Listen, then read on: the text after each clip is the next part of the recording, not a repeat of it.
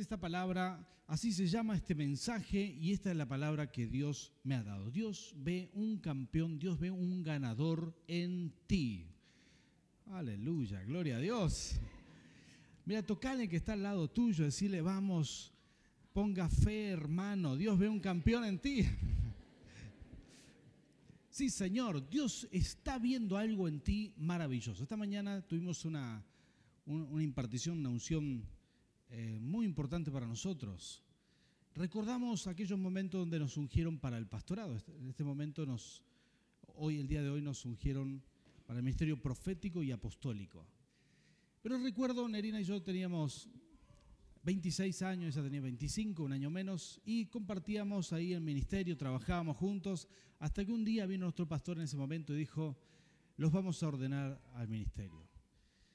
Y se hizo una reunión, los pastores oraron por nosotros, nos impusieron las manos, leyeron el mismo pasaje que esta mañana se leyó, una cosa, mira que la Biblia es grande, pero cuando el Espíritu quiere señalar algo, señala lo que Él quiere señalar. Lo maravilloso para mí es que en ese momento nosotros no podíamos ver qué podía pasar, no podíamos saber, eh, no, no podíamos ver el futuro, no podíamos saber qué habría de venir, pero Dios estaba viendo, ¿sí? Dios estaba viendo lo que fuimos, lo que éramos en ese momento y lo que podríamos llegar a ser si le obedecíamos y le servíamos al rey.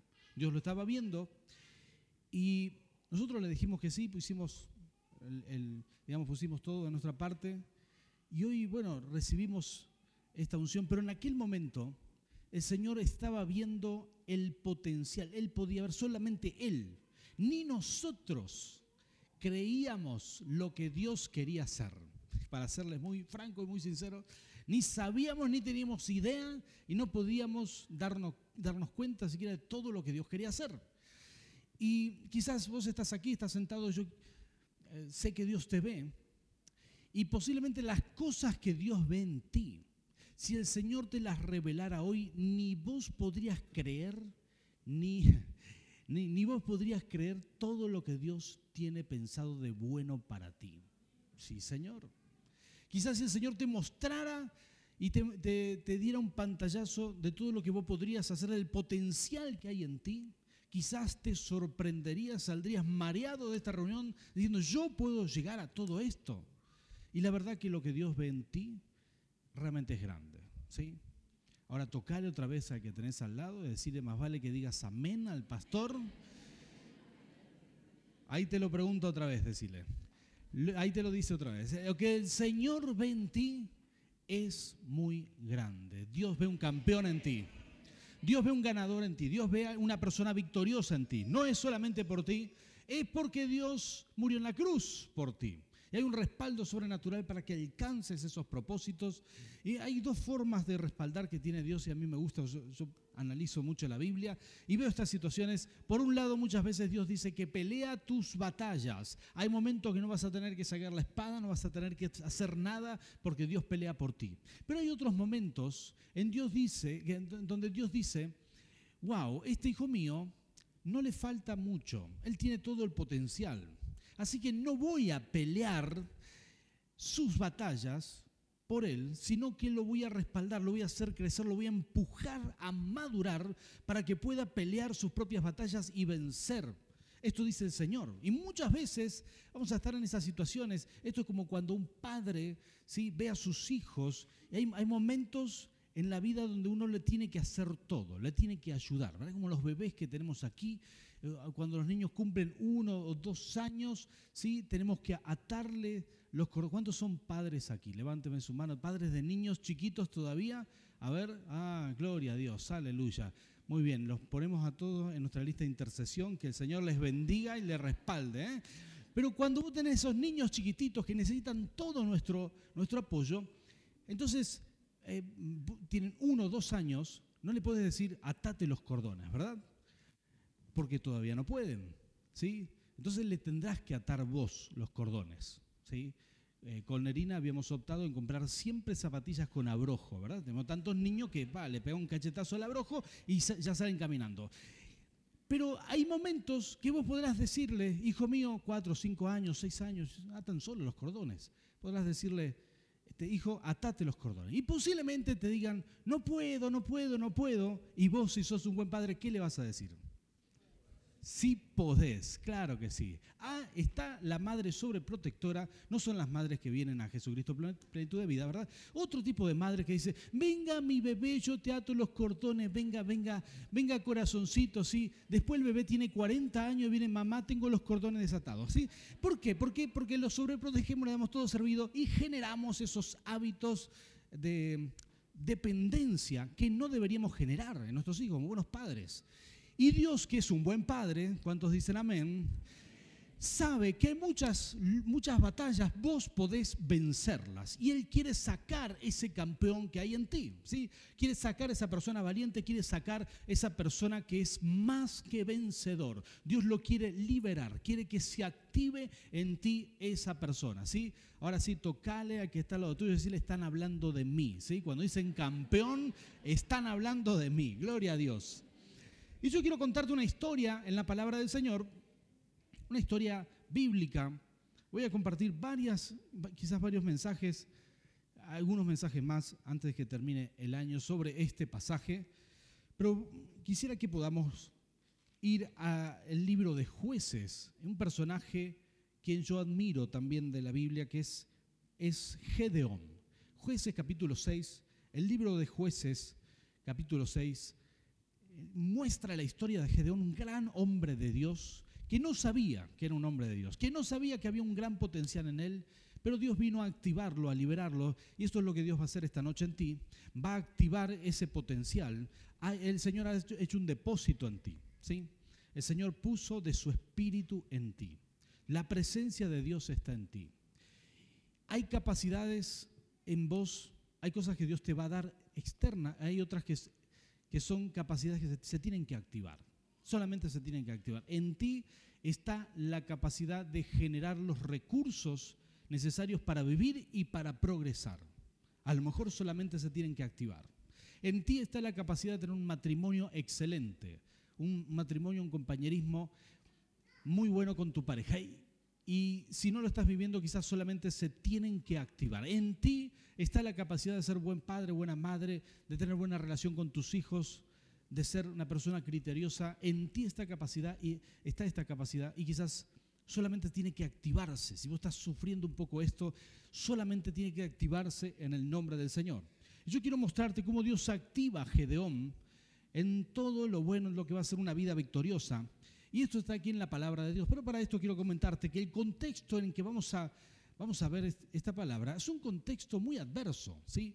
El pueblo de Dios estaba sufriendo, sufriendo un atropello por parte de los madianitas y amalecitas, que eran gente con turbantes en la cabeza, que venían con camellos y eran numerosos, numerosos, dice la Biblia, que eran como langostas, venían, invadían todos los lugares, le comían eh, todas las cosechas, venían para el tiempo de la cosecha, mira, esto es terrible, ¿verdad? Porque una persona siembra pensando en ver los frutos y cuando ya están madurando los frutos, imagínate, te los roben. Esto hacían los amalecitas, se especializaban en robar los frutos y muchas veces el enemigo opera de esta manera. Vos trabajaste, trabajaste para algo, cuando llega el momento de cosechar, algo te roba los frutos. Bueno, esto es lo que hacía el enemigo. Y venían los amalecitas, les saqueaban todos, venían los madianitas juntos y saqueaban todos y no les quedaba nada al pueblo de Dios. A tal punto que pasaron siete años, escuchen esto, siete años de vivir de esta manera y ya estaban escabullidos en las cuevas por su propia vida, eh, sin tener mucho que comer, sin tener, eh, eh, digamos, alimentos. Les saqueaban el ganado, les robaban todo. Era una situación que no se podía soportar. Y dice literalmente la Biblia que por tanta miseria, esto es lo que dice la Biblia, tanta miseria, la palabra que usa es miseria, por tanta miseria ellos clamaron al Señor, porque lo que tenían ya no era vida. ¿sí? Y toda persona que siente en su corazón que lo que está viviendo ya no es, ya no es vida, quiero decirte que podrás clamarle siempre al Señor. Y el Señor te va a escuchar y una, una respuesta Él te va a dar. ¿Cuántos dicen amén a esto? Siempre el Señor te va a escuchar y te va a dar una respuesta. En primer lugar, voy a decirte esto, no siempre la respuesta que Dios te da es la que uno quiere escuchar. ¿sí? A veces hay respuestas que no son las que uno quiere escuchar. A veces Dios te dice, ¿dónde está tu falla? ¿Y qué es lo que tenés que mejorar? ¿Y dónde tenés que esforzarte? Y esto fue lo que el profeta le dijo. Dios mandó un profeta al pueblo de Israel y voy a leerles aquí versículo 13, eh, perdón, eh, me salté unos versículos, eh, voy a leerles versículo 10. El profeta les da una palabra, Dios manda un profeta, ustedes saben, muchas cosas se activan a través de la profecía. La liberación venía sobre Israel, Dios iba a mandar un ángel y venía una gran victoria, pero antes de esto mandó un profeta. Generalmente Dios manda un profeta a establecer lo que ha de venir. ¿sí? Son palabras en el nombre del Señor que son soltadas, que mueven los aires y habilitan en la tierra lo que Dios pensaba hacer. Entonces acá viene la palabra, viene un profeta y les dice cuál es su error. Y versículo 10 dice, les dije, yo soy el Señor, su Dios, no adoren a los dioses de los amorreos en cuya tierra viven, pero ustedes no me obedecieron. Señor les marca aquí en qué ellos tenían que cambiar. Y yo creo que no hay mejor cosa que saber dónde uno tiene que mejorar. ¿sí? Lo que el pueblo de Israel había hecho malo era muy grave, habían adorado a otros dioses y por eso estaban, estaban sufriendo sus propios errores ya siete años consecutivos. Pero quizás a veces nuestros errores o nuestras faltas no son tan graves, pero sí sufrimos nuestros propios errores y si una palabra de Dios viene para decirte esto es lo que tenés que cambiar, la palabra de Dios entonces es un tesoro para ti. Porque cuando alguien te, te dice qué es lo que hay que mejorar, te da puntualmente y precisamente en dónde hay que trabajar en tu vida, entonces será una gran bendición. Esto es como este, aquellos mecánicos que uno les lleva al auto, no sé si te ha pasado alguna vez que el auto no funciona bien, ¿sí? y tenés que llevarlo al mecánico. ¿A alguno le ha pasado? A mí me pasado muchas veces, no sé por qué razón. Pero llevé el auto muchas veces al mecánico y hoy en día los mecánicos tienen más herramientas que antes. ¿sí? Algunos lo enchufan a un escáner con una computadora y inmediatamente el programa te dice, acá está el problema y en la, en la pantalla de la computadora, una cosa maravillosa. Y entonces el mecánico en vez de desarmar todo el motor hasta el último tornillo, directamente desarma, ¿sabes dónde? Dónde está el problema. Y lo arregla, muy puntual, muy preciso. Esto es maravilloso. Y así es la palabra profética. Es un escáner sobre tu vida que te muestra dónde, dónde vos tenés que trabajar. ¿sí? Nosotros somos totalmente transparentes para el Señor. Y si vos le, preguntáis, muchas veces vas a decirle, Señor, yo pido tu bendición en esto, pido ese auto nuevo, pido esa casa, pido esta bendición en mi negocio, pido esto, pido aquello. Y en vez de tener esa respuesta que vos quisieras, es decir, la casa, el auto, el negocio nuevo, el Señor te dice, mejora en esto, eh, eh, trabaja en esto otro. A veces recibimos una palabra que no es la respuesta que esperábamos. Sin embargo, es lo mejor que te puede pasar, porque haciendo eso se activa sobre ti todas aquellas bendiciones que le estás clamando. ¿Cuántos dicen amén a esto? Cuando uno abraza la palabra, abraza la corrección, entonces está abrazando el propósito divino sobre su vida. Así que el pueblo de Dios recibe esta palabra y decide empezar a buscar al Señor y empieza a adorar al Señor, empieza a buscar a Dios, se arrepiente de su pecado y se activa un proceso de liberación. Dios estaba dispuesto a liberar al pueblo de Israel. Y acá viene en escena, aparece en escena Gedeón. Dice que había un ángel entonces que fue, se, se, paró debajo de un árbol, de una encina, y empezó a mirar a un muchacho, un joven que trabajaba. Y este era Gedeón. Gedeón lo que estaba haciendo era zarandeando eh, trigo, ¿verdad? Te estaba zarandeando trigo y estaba tratando de esconderlo de la madianita para darle de comer a su familia. Y era un trabajo muy personal, escondido, ahí muy poquito lo que estaba haciendo. Y el ángel del Señor lo estaba mirando. Y de repente viene y se acerca y le dice estas palabras que vamos a leer ahora en versículo 12. Dice, cuando el ángel del Señor se le apareció a Gedeón, le dijo, el Señor está contigo, guerrero valiente. Diga conmigo, guerrero valiente. Ahora tocarle al de al lado decirle guerrero valiente. Oh, sí, Señor. Así es como te ve el Señor. ¿Sí? Él te ve como una persona propensa a la victoria. Es decir, la victoria está muy cerca tuyo. Dios te ve como todo lo que podrías llegar a ser. Él te está viendo en eso. Esto es lo que le dice. Voy a explicar algo que es muy importante entender. Cuando hablamos de ángeles, la Biblia muestra distintos tipos de ángeles. ¿Sabías esto? Dice la Biblia que hay ángeles con alas. ¿sí? Ángeles con alas en la cabeza, en los tobillos y en las espaldas. ¿Sabías esto? Todo esto muestra la Biblia. Hay querubines, serafines, ángeles de todo tipo, ángeles, ángeles, algunas palabras hebreas sugieren como terminación femenino y masculino, como si existieran ángeles que son este, de sexo femenino, no dice que tienen relaciones sexuales, dice que son de sexo femenino y ángeles de sexo masculino. Ángeles que parecen hombres, ángeles que no, no tienen alas, ángeles que son gigantes, que son guerreros.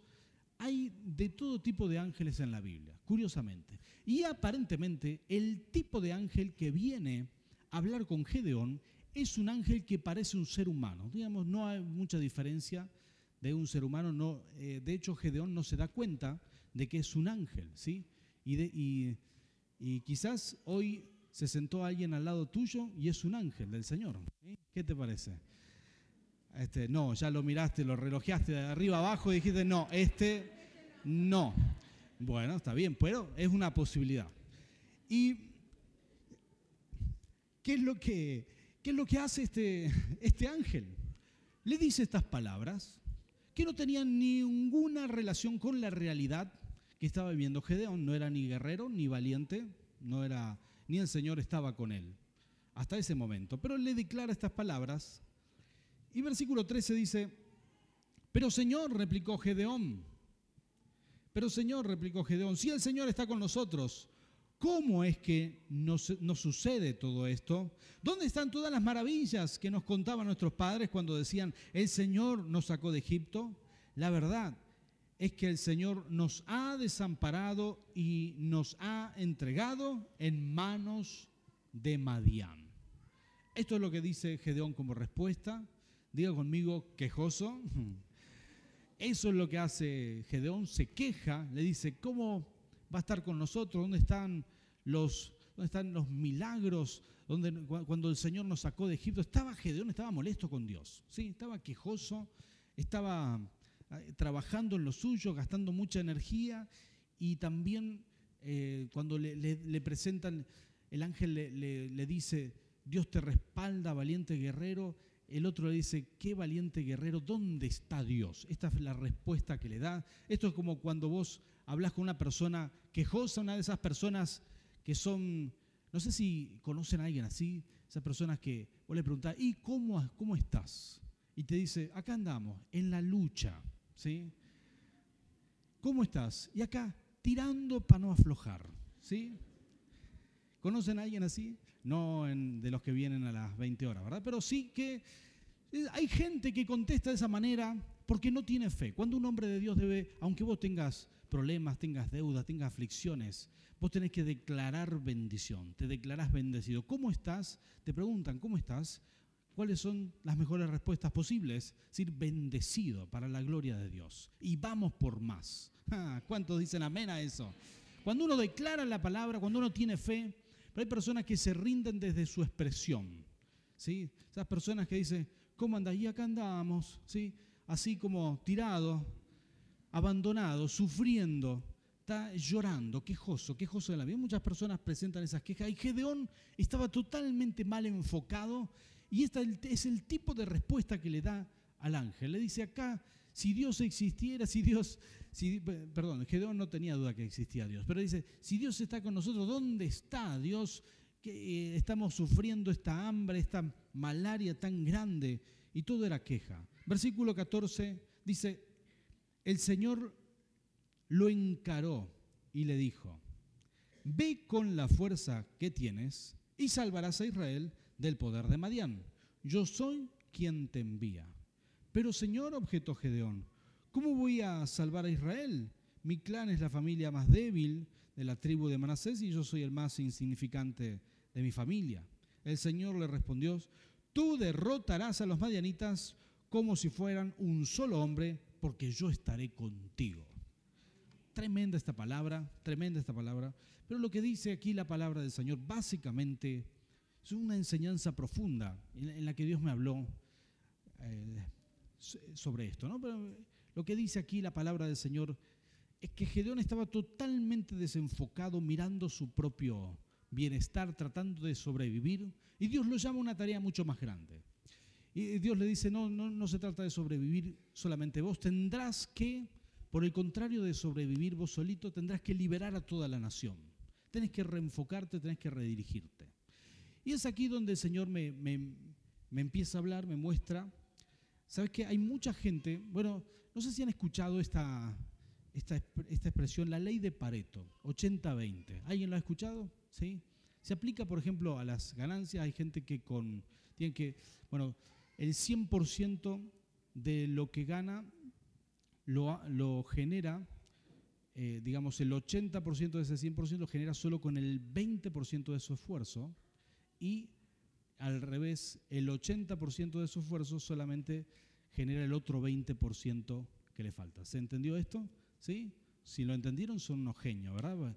Pero este, el 80-20 es esto, es que el 20% que produce el 80% uno tiene que descubrir de todas tus actividades, de todo lo que haces en el día, quizás el 20% de lo que haces es lo que más te produce, cosas que haces que te, dan la máxima producción y el resto de lo que haces tiene menos producción. Tú uno tiene que descubrir, priorizar eso que te da buen resultado y enfocarte en eso porque te va a dar más.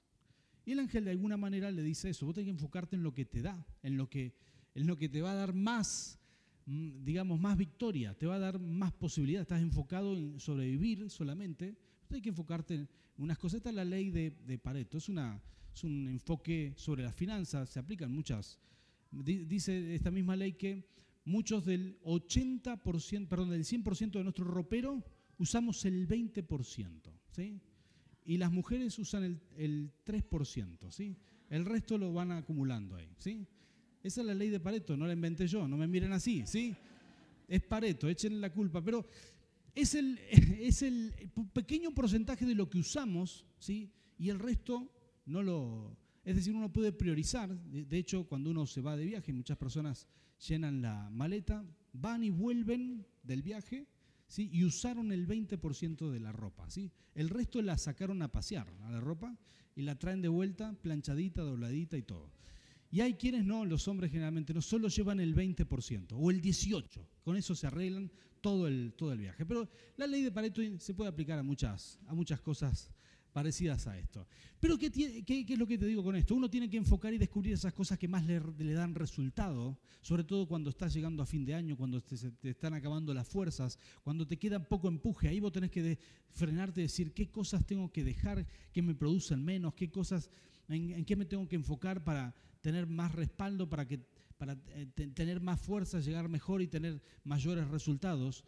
Y eso es algo, es una sabiduría que Dios te puede dar si uno le pide, si uno abre su corazón, abre su agenda delante de Dios y dice, Señor, mostrame en mi propia vida en qué estoy desperdiciando el tiempo. Yo hice muchas veces esta oración, sobre todo cuando no tenía mucho tiempo, y el Señor me mostró, me reveló, me dijo qué cosas no tengo que hacer más, qué cosas tengo que sacar de mi vida, cómo tengo que reorganizarme y me ha bendecido mucho. Yo te animo a que lo pienses y lo hagas. Pero lo que el ángel del Señor le, dijo a Gedeón es enfocarte, vos tenés que enfocarte en los madianitas.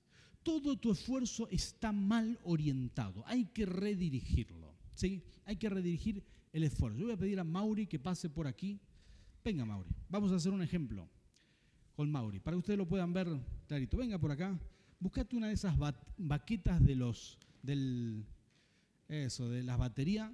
Una sola está bien, ¿sí? Que no vamos a tocar la batería. Eso, ahí está. Guarda la otra. Ahí está. Para los que escuchan este mensaje por audio solamente, les digo, acá está Mauri, colaborador mío, y tiene aquí una baqueta en la mano, que en este momento será una espada, ¿sí? Se acaba de convertir en una espada, ¿sí? Este es Gedeón, de hecho. Mauri es Gedeón. Y lo que el ángel le dice en, esta, en este diálogo, lo que el ángel está haciendo está activando el potencial que había en Gedeón está haciéndolo de una manera sobrenatural. Y él descubre que, el ángel descubre que había mucho potencial en Gedeón. De hecho, viene y le dice estas palabras que acabamos de leer, le dice, eh, el Señor está contigo, varón esforzado y valiente, fuerte y valiente, y en vez de Gedeón, eh, digamos, quedarse o, recibir la palabra solamente, él prácticamente ataca al ángel con sus palabras, ¿sí?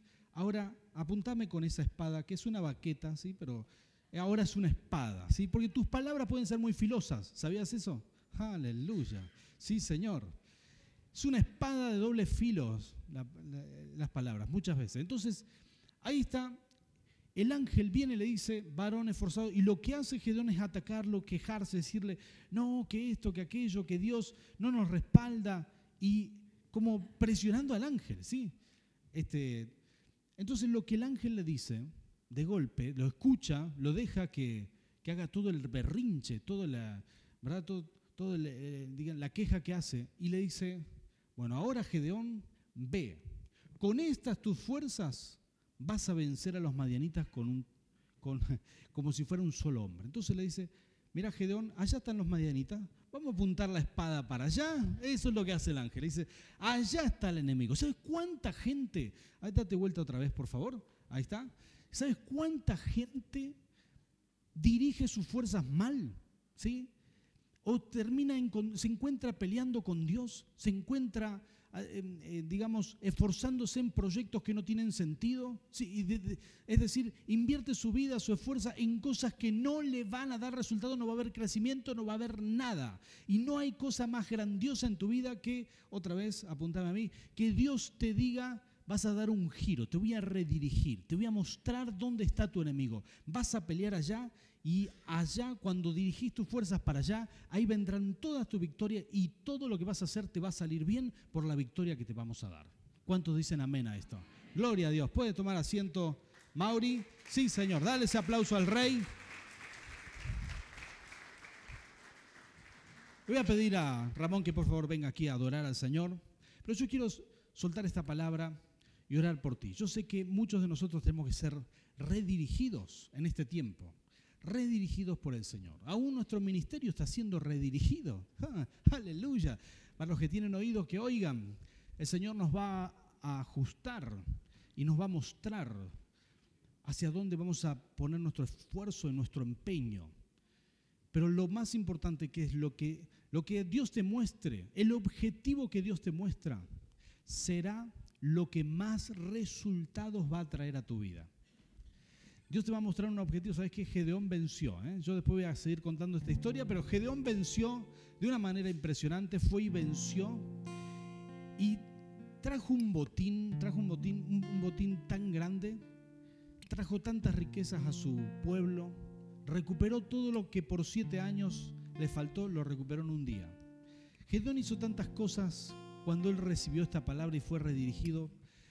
En él había una persona aplacada, escondida, quizás como vos y yo estamos en este momento escondidos, nadie nos conoce, pero Dios ve un potencial en ti impresionante. Y yo declaro en el nombre de Jesús que ese potencial se activa, se activa sobre tu vida, vas a conocerte a ti mismo. Quizás el Señor te hable de cosas que si te las suelta ahora, te asustarías de todo lo que Dios piensa hacer contigo. Pues solamente hay que creerle al Señor. Él lo va a hacer. Si a mí me hubieran dicho algunas cosas que estoy haciendo ahora hace 10, 20 años atrás, oh, no lo podría creer. Sencillamente sería imposible creerlo. Me faltaría la fe en aquel tiempo para creerlo. Sin embargo, hoy, ya en toda esta experiencia, digo, bueno, Señor, yo abro mi corazón y todo lo que quieras hacer en los próximos 10, 20 años, yo te voy a creer, venga lo que venga, sea lo que sea, yo voy a creer por más. Y creo que si vos vas a liberar ese potencial que pusiste en mí, y si vos lo haces, y si, me dirigís, Señor, a pelear esas buenas batallas, entonces en tus manos estaré seguro. Y guiado por Dios, iré por buen camino. ¿A dónde apunto? a las cosas que me, dan más resultado.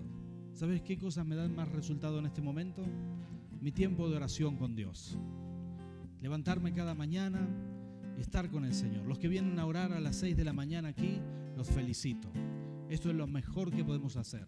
Eso te da resultados. Eso te abre puertas durante el día, en la semana te abre puertas. Me da resultado el ayuno.